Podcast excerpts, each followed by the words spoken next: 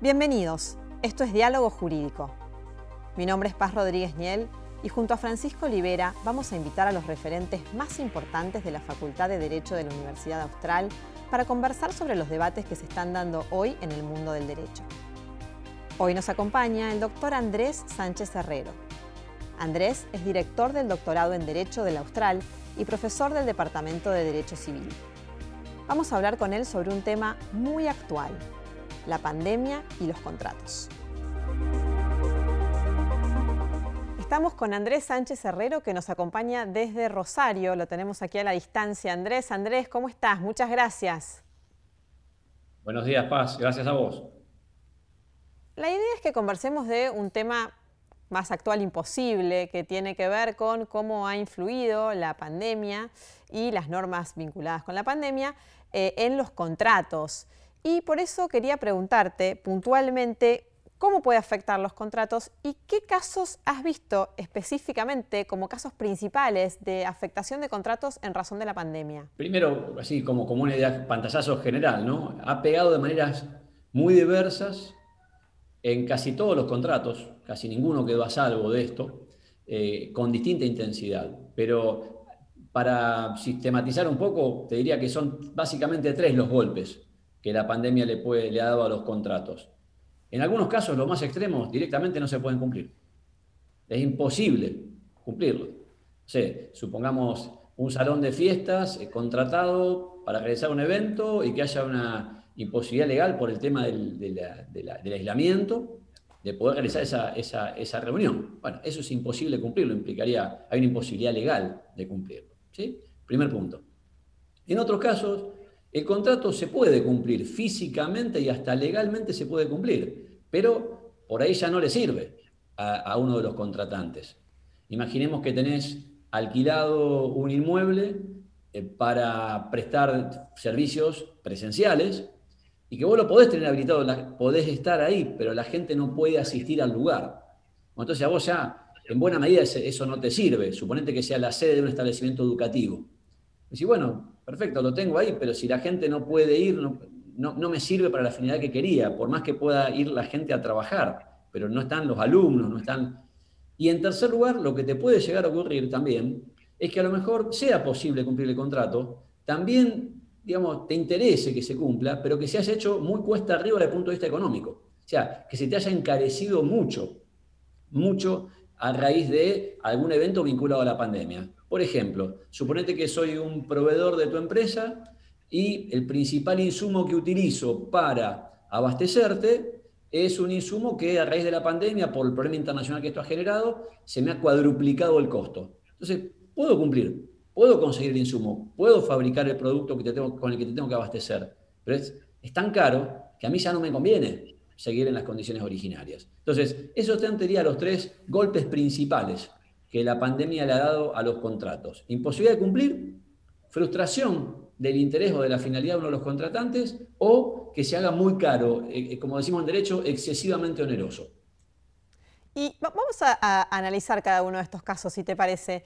¿Qué pasa cuando hay, por ejemplo, esto, la imposibilidad de cumplir? Cuando hay la imposibilidad de cumplir, hay que preguntarse si esto es culpa de alguno de los contratantes. ¿sí? Porque si yo te vendo la casa, mi casa, poner una casa, un inmueble, tenemos que escriturar en 30 días y eh, en el interim la vendo a otro que por ahí me paga un precio más alto, está claro que el día 30 no voy a poder escriturar, va a ser imposible escriturar, pero es por mi culpa. Entonces a eso te tengo que indemnizar, no hay vuelta. Pero la situación es distinta cuando la imposibilidad de cumplir no es culpa de ninguno de los contratantes, como ha pasado acá. O sea, acá esa fiesta que no se puede eh, desarrollada en un lugar porque no está habilitado legalmente para hacerse, eso es algo que no es culpa de ninguna de las partes. Simplemente no se puede. Bueno, y en ese caso, ¿qué es lo que sucede? El contrato se extingue, se extingue, se termina, y si se cumplió algo de ese contrato, alguna prestación, por ejemplo, te adelanté una, una seña o lo que fuere, bueno, ahí hay que restituir lo que se haya cumplido en virtud de ese contrato. ¿Y qué pasa, por ejemplo, imaginemos esto de la fiesta, ¿no?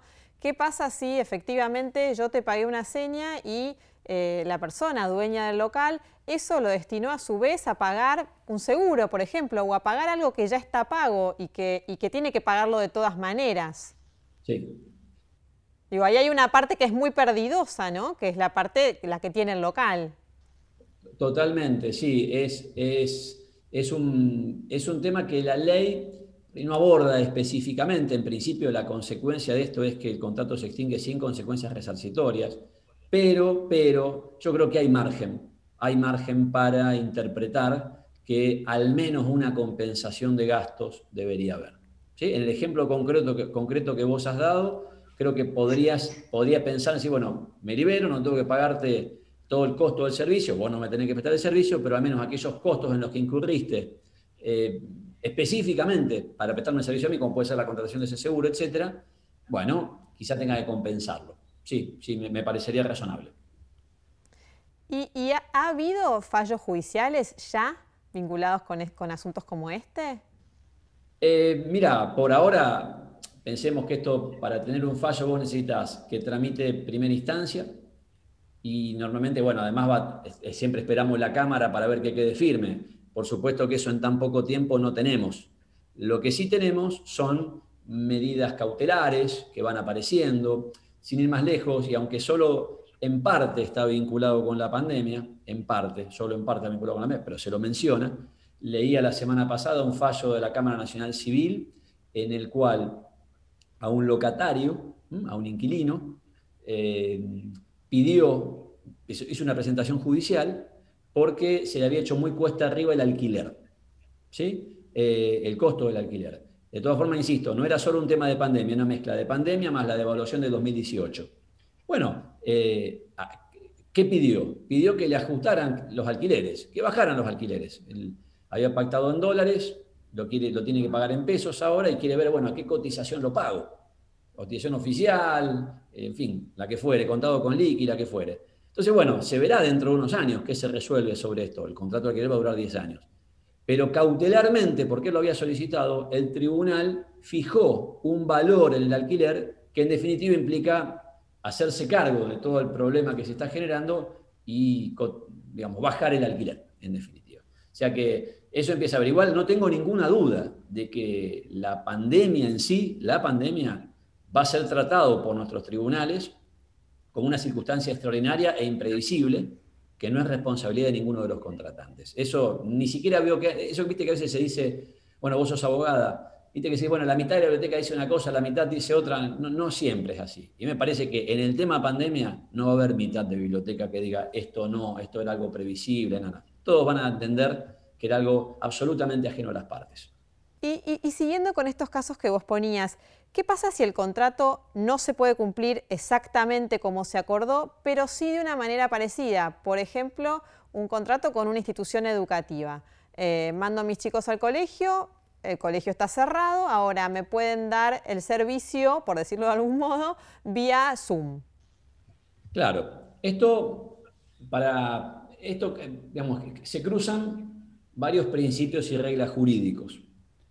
Por un lado, vos tenés un principio vertebral, acá hay una obligación, o sea, cuando vos contratás un servicio educativo, es un contrato en el cual una parte, hablemos de una institución privada, ¿no? Una parte se obliga a pagar un precio por ese servicio y la entidad educativa se obliga a prestar el servicio. Entonces, tenemos dos obligaciones. ¿Cuál es el principio básico en materia de obligaciones? Que el acreedor, aquel que va a recibir la prestación, por ejemplo, del servicio o a quien le van a dar el dinero, tiene derecho a que le den exactamente, exactamente aquello a lo que el deudor se había obligado. Esto es lo que se llama principio de identidad. Si te compré un auto de la marca X, de modelo tal, vos me tenés que dar ese auto de esa marca, ese modelo. No hay vueltas. Ni, ni mejor ni peor. Exactamente eso. Eh, y por otro lado está el tema del principio de integridad. No solamente me tenés que dar lo que me debes, sino en la cantidad en que me lo debes. Bien. Por supuesto que después las partes, si, el deudor ofrece pagar algo que no es exactamente lo adeudado y las partes se ponen de acuerdo, no hay ningún problema. La pregunta es cuando bueno, ¿qué pasa cuando no hay acuerdo? ¿Tiene derecho ese deudor a cumplir algo distinto de lo debido? La respuesta es no.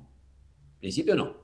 Con lo cual, decir, pero estamos en un problema, porque acá hay muchísimas prestaciones que por una razón o por otra se fueron cumpliendo durante el año, pero eh, no era exactamente lo que se debía. En el caso educativo es muy claro, muy palpable. No, no, fueron contratados esos servicios para prestarlos a distancia, por Zoom, o por, bueno, por el medio que fuere, ¿no? por, por cualquier otra enseñanza virtual. Entonces, pareciera que ahí hay un problema. Pero, ¿qué sucede? Que junto con este principio también tenemos el principio de buena fe y la prohibición del abuso del derecho. Entonces, los derechos se reconocen para satisfacer una finalidad. Si, el, en este caso el deudor, a través de un medio distinto y dentro de las circunstancias existentes, está satisfaciendo esa necesidad, está cubriendo ese interés, entonces está justificado lo que está haciendo, aun cuando no sea exactamente la prestación que adeudaba. ¿sí? Entonces, ahora, nos metemos en un terreno en donde hay que ver cada caso.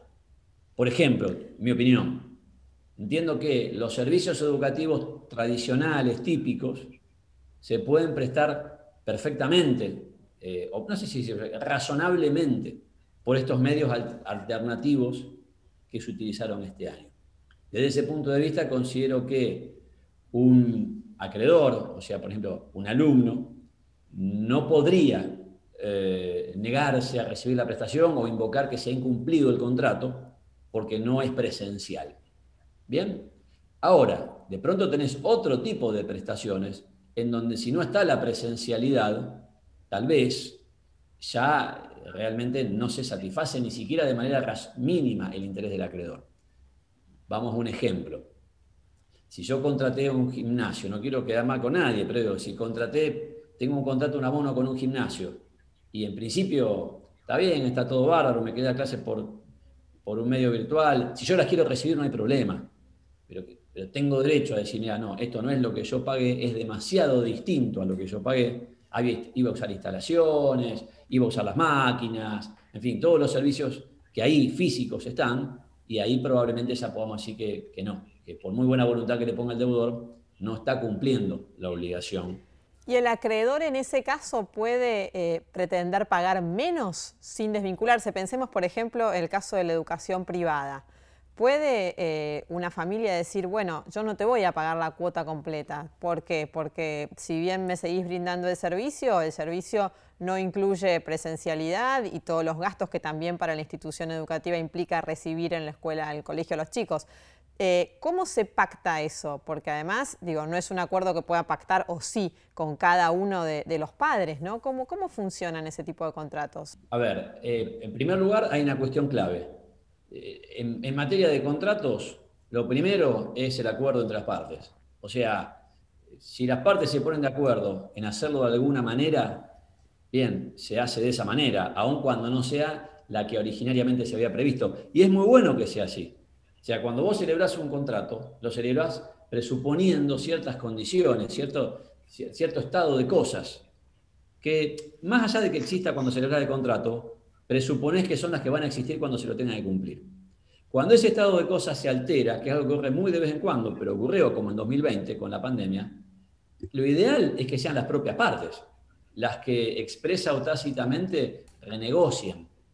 Eh, desde ese punto de vista, me parece que en la Argentina, yo he visto mucha madurez en la gente, mucha comprensión de parte de todos para tratar de llevar adelante los vínculos eh, contractuales estables.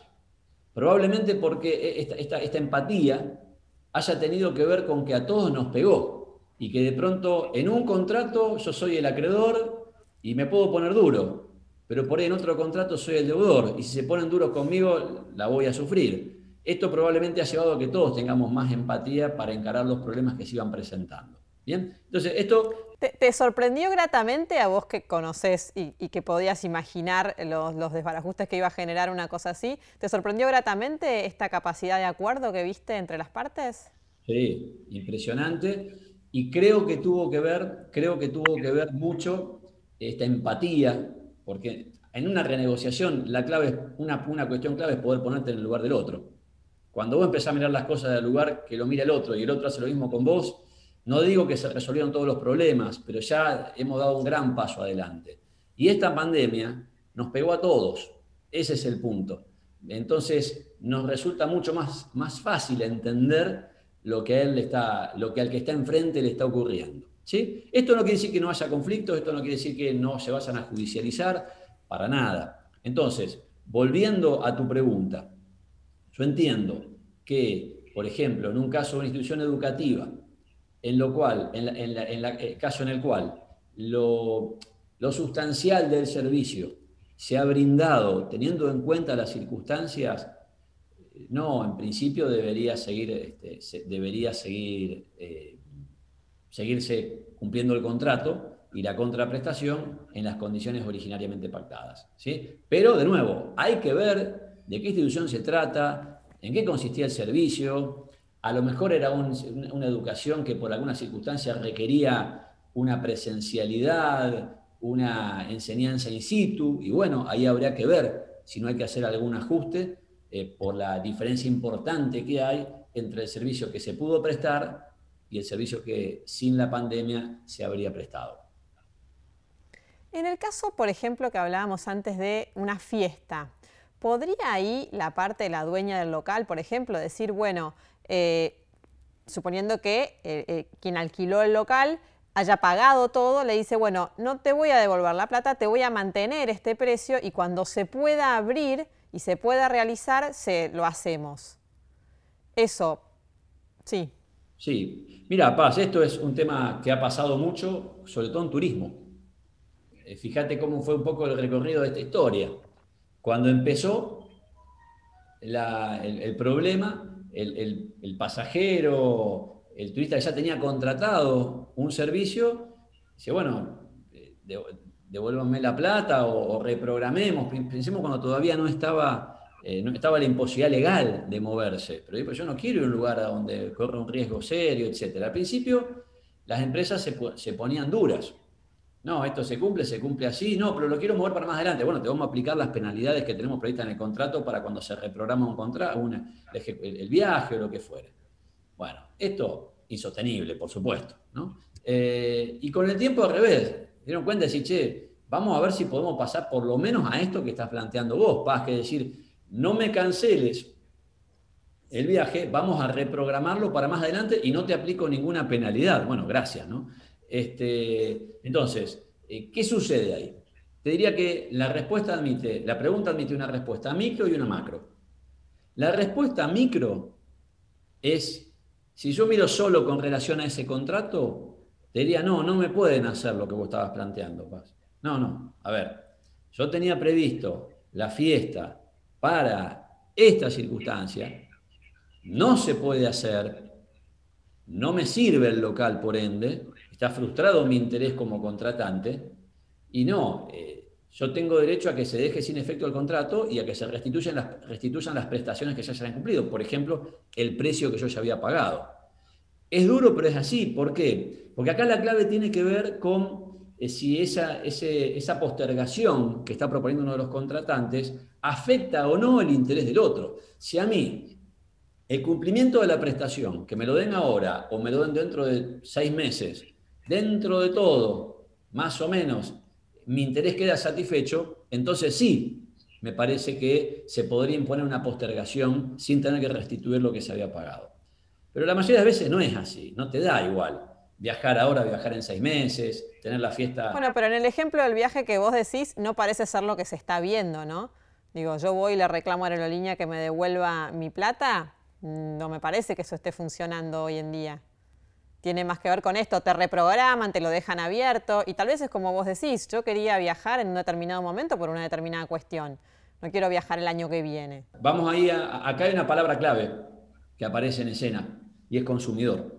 O sea, vos sos consumidora cuando estás en ese rol. Enfrente está la empresa, que es una proveedora, vos sos un consumidor. Entonces no hay que olvidar que esto, además de las reglas generales que venimos hablando hasta ahora, que sirven para cualquier contrato, incluso entre empresas o entre iguales, cuando vos ya tenés un, contrato celebrado entre partes con una marcada desigualdad de poder, entonces ahí entra a jugar el régimen de defensa del consumidor. Eh, que se interpreta a favor del consumidor, etc. Pero ¿por qué menciono esto? Porque lamentablemente, si vamos a, tomar como pauta de interpretación de qué debe ser lo que de hecho se hace, hay permanentemente abusos. El, consumidor es abusado todos los días, eh, cotidianamente. Pero esto no quiere decir que, la empresa que abusa de ese consumidor tenga derecho a hacerlo. Significa que juega con ese consumidor que, bueno, a veces no sabe, tiene una inferioridad técnica, a veces no está en condiciones económicas de defender, de defender sus derechos, a veces simplemente no tiene tanta importancia el asunto y dice, bueno, más sí, ya está, listo, eh, me la aguanto y ya está. Pero no, no, eh, eh, ese consumidor que había contratado ese servicio, que por, alguna razón no se puede o no satisface su interés en este momento este, recibirlo, este, la empresa que está enfrente le quiere imponer, imponer la postergación, no, no puede. Salvo que esa postergación no afecte su interés. Ahora, vos me dirás, bueno, pero ¿cómo se lleva esto a la práctica? Ah, bueno, llevar a la práctica va a tener. Si, si no se ponen de acuerdo si no se ponen de acuerdo, no le queda otra más que judicializar el conflicto. Sí, un camino poco alentador, la idea es... Por supuesto, por supuesto. También tenés instancias administrativas, pero digo, en líneas generales, eh, esto es así, o sea, vos tenías un contrato, había de cumplirlo, la otra parte tiene tus prestaciones, vos decís que tenés derecho a que te devuelvan tu dinero, el otro dice, no, pará, esperemos unos meses y reprogramemos. Y bueno, si no se ponen de acuerdo, no queda otra más que ir en alguna instancia imparcial, el Estado, para ponerle alguna solución a este conflicto. No quiero cargar las tintas sobre el sector empresarial, porque comencé por el tema de la mirada micro, pero también está la mirada macro, y hay una realidad.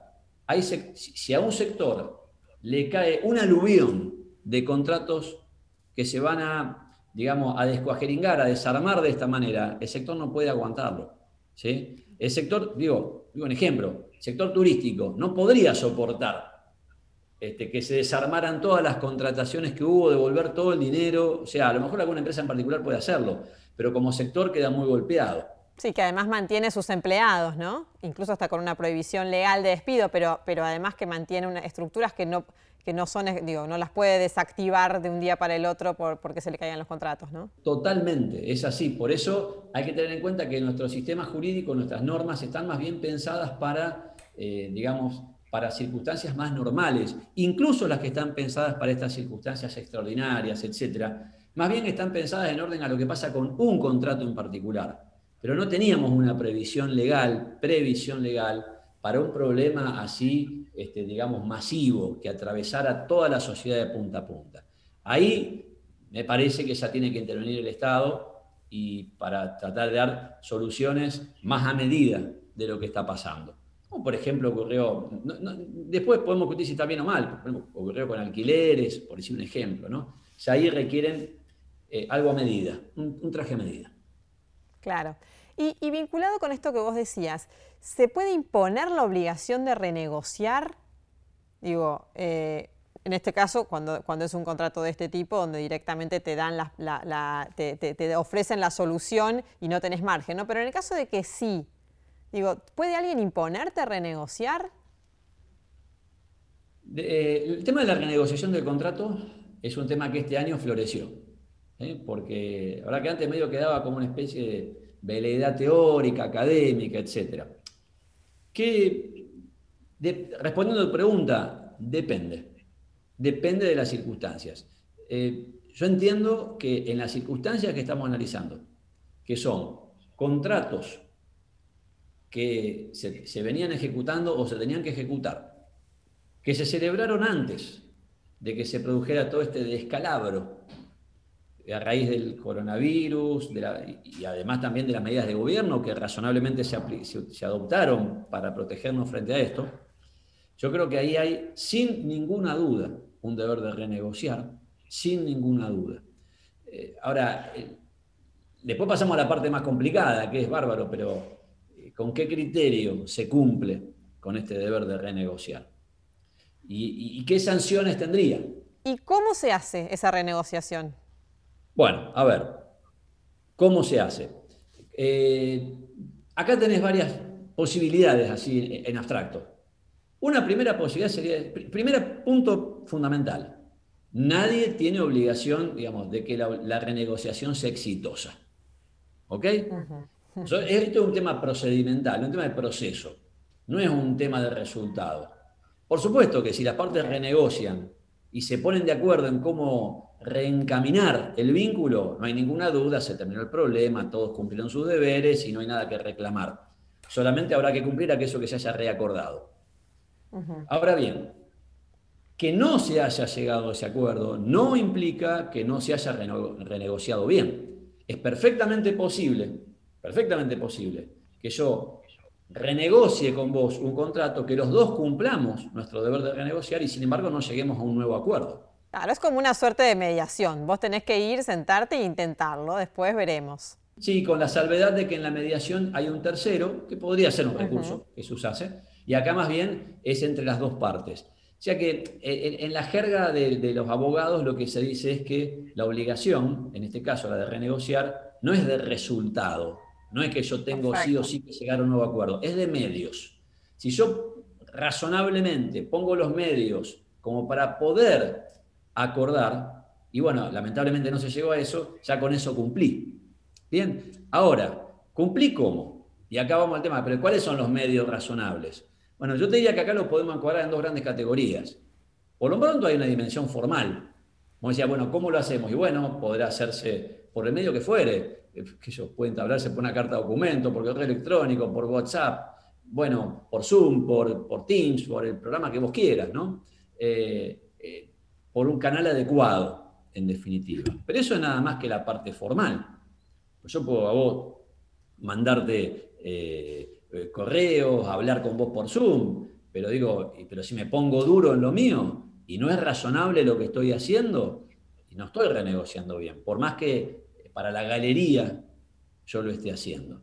Esto nos lleva al tema más espinoso dentro de la renegociación, que es la cuestión de, bárbaro, pero ¿y cuándo es razonable? Entonces, vamos a un ejemplo. Suponete que tenemos vos y yo un contrato, por el cual vos me tenés que abastecer de mercadería. Y venís, un día me decís, mira Andrés, eh, voy a tener que dejar, me, voy a tener que dejar sin efecto el contrato, me quiero ir de este contrato. Bueno, te digo yo, pero pará, pará, ¿por qué este insumo que vos me da para mi empresa es muy importante, no lo consigo de otro lado? Eh, ¿Por qué te querés ir? Y porque se me hizo muy caro el costo del producto. Bueno, listo, empecemos a renegociar. Y suponete que yo te digo, bueno, pero a ver, pasa, eh, contame, ¿cuánto se encareció tu producto? Y vos me decís, mira, tengo una subida de un X, no sé, tanto por unidad. Entonces pongámosle que, digo, bueno, pará, pará, pará, acá me caga los números. Con lo que vos me estás contando, yo te pagaba mil pesos por unidad. Este incremento en los costos, como me está contando, implicó X. Si yo te pago 1.500 pesos por unidad, ese incremento en los costos ya te lo cubro. Listo, vamos a hacer una cosa, te ofrezco pagarte ese sobreprecio respecto de lo originariamente acordado para que vos no tengas que sufrir el impacto de este mayor costo. Si yo realmente con mi contrapropuesta estoy cubriendo lo que era la causa por la cual vos quisiste desligarte del contrato, que era el mayor costo, no parece razonable que vos te niegues a esa contrapropuesta. ¿Me explico? ¿Y podés obligarme? ¿Y podés obligarme entonces? ¿Entonces yo estoy obligada? Mira, eh, obligarte. Esto ya nos lleva al tema del cumplimiento de un contrato. Hay contratos que efectivamente se puede obligar a que se cumplan, así como están. ¿Bien? Eh, hay otros que yo no te voy a poder forzar porque implicaría ejercer violencia, porque implicaría violar derechos elementales que, que, no se pueden violar, pero en ese caso tendría derechos a un resarcimiento. ¿sí? en definitiva, algún medio de protección voy a tener. Por supuesto que siempre es mejor el cumplimiento, pero a veces no cabe hacerlo. Eh, un ejemplo de manual. Si yo contrato a un artista para que haga un retrato, no sé, eh, de mi familia o mío de, o de quien fuere, y el artista se niega, yo no voy a poder forzarlo a que haga el retrato porque implicaría ejercer violencia sobre él pero sí voy a tener derecho a ser indemnizado. Bueno, acá habrá que ver de qué prestación se trataba, la que tenía que cumplir el otro contratante, para ver si se puede obtener el cumplimiento forzado o si en cambio el contratante deberá eh, contentarse con una indemnización. ¿Bien? O sea que, bueno, esto sería con respecto a la pregunta de cómo hay que renegociar, Paz. Contame lo de la sanción. A ver, la sanción eh, va a tener que arreglarse el tema con, bueno, a veces se va a poder... Eh, eh, estamos hablando de la sanción por no renegociar bien, ¿no?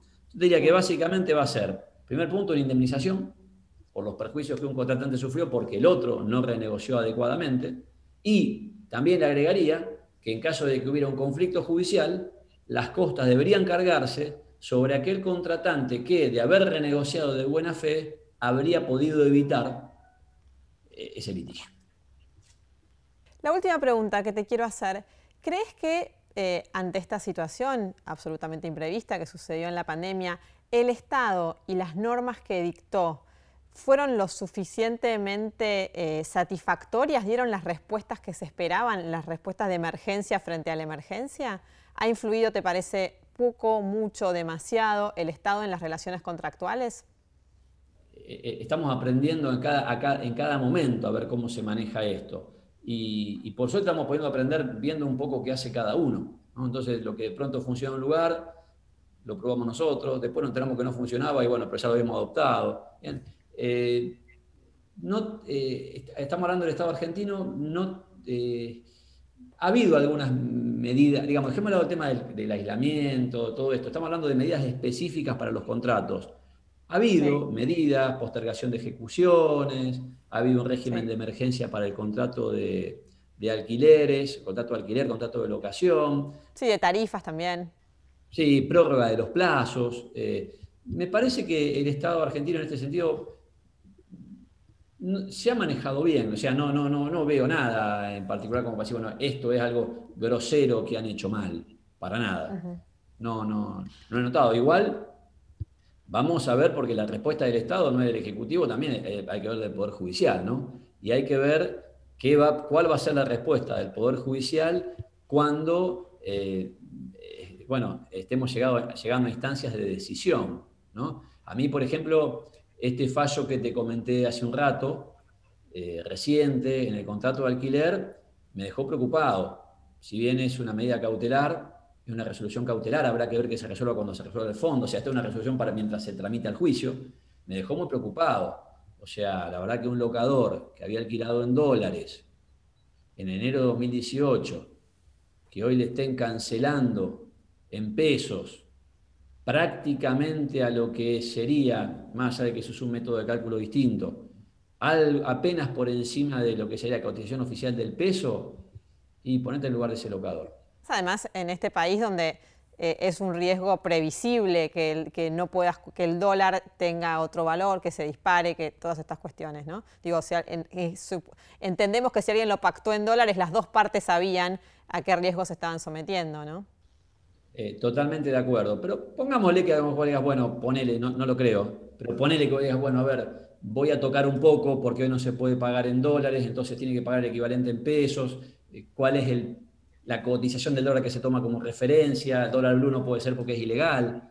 Pero digo, hay otros dólares, cotizaciones legales. ¿eh? Sí, contado con liqui, de hecho se, se ha usado en fallos judiciales, recuerdo, por ejemplo, para fijar fianzas y demás. Exactamente, entonces, viste, la verdad que poner, entonces, bueno, si vas a meterle mano, tampoco lo planches tanto, ¿no? Ese es un poco, me parece. Pero bueno, esta es una decisión puntual, por supuesto, lo hace como funcionario quien decide de esa manera, pero volviendo a tu pregunta inicial, el Estado argentino, no, no he visto particularmente nada, nada eh, especial como para, como para criticar. Tal vez, tal vez, mm. uno podría decir, bueno, a lo mejor habría que el problema está no en lo que se hizo, sino en lo que no se hizo. Que alguien diga, bueno, creo que hay que salir con un régimen como para dar una, una solución global o macro a este problema que se presenta. Bueno, tal vez podría ser. Todo sobre la marcha lo vamos aprendiendo, como bien decís, y tendremos que esperar. Seguimos además, no sabemos cuánto va a durar esto, seguimos eh, en, el, medio del mar con esta historia, veremos cómo continúa. Te agradecemos muchísimo, eh, seguramente necesitaremos más diálogos como este con vos para que nos expliques lo que va sucediendo. Muchísimas gracias. A vos, Paz, buen día.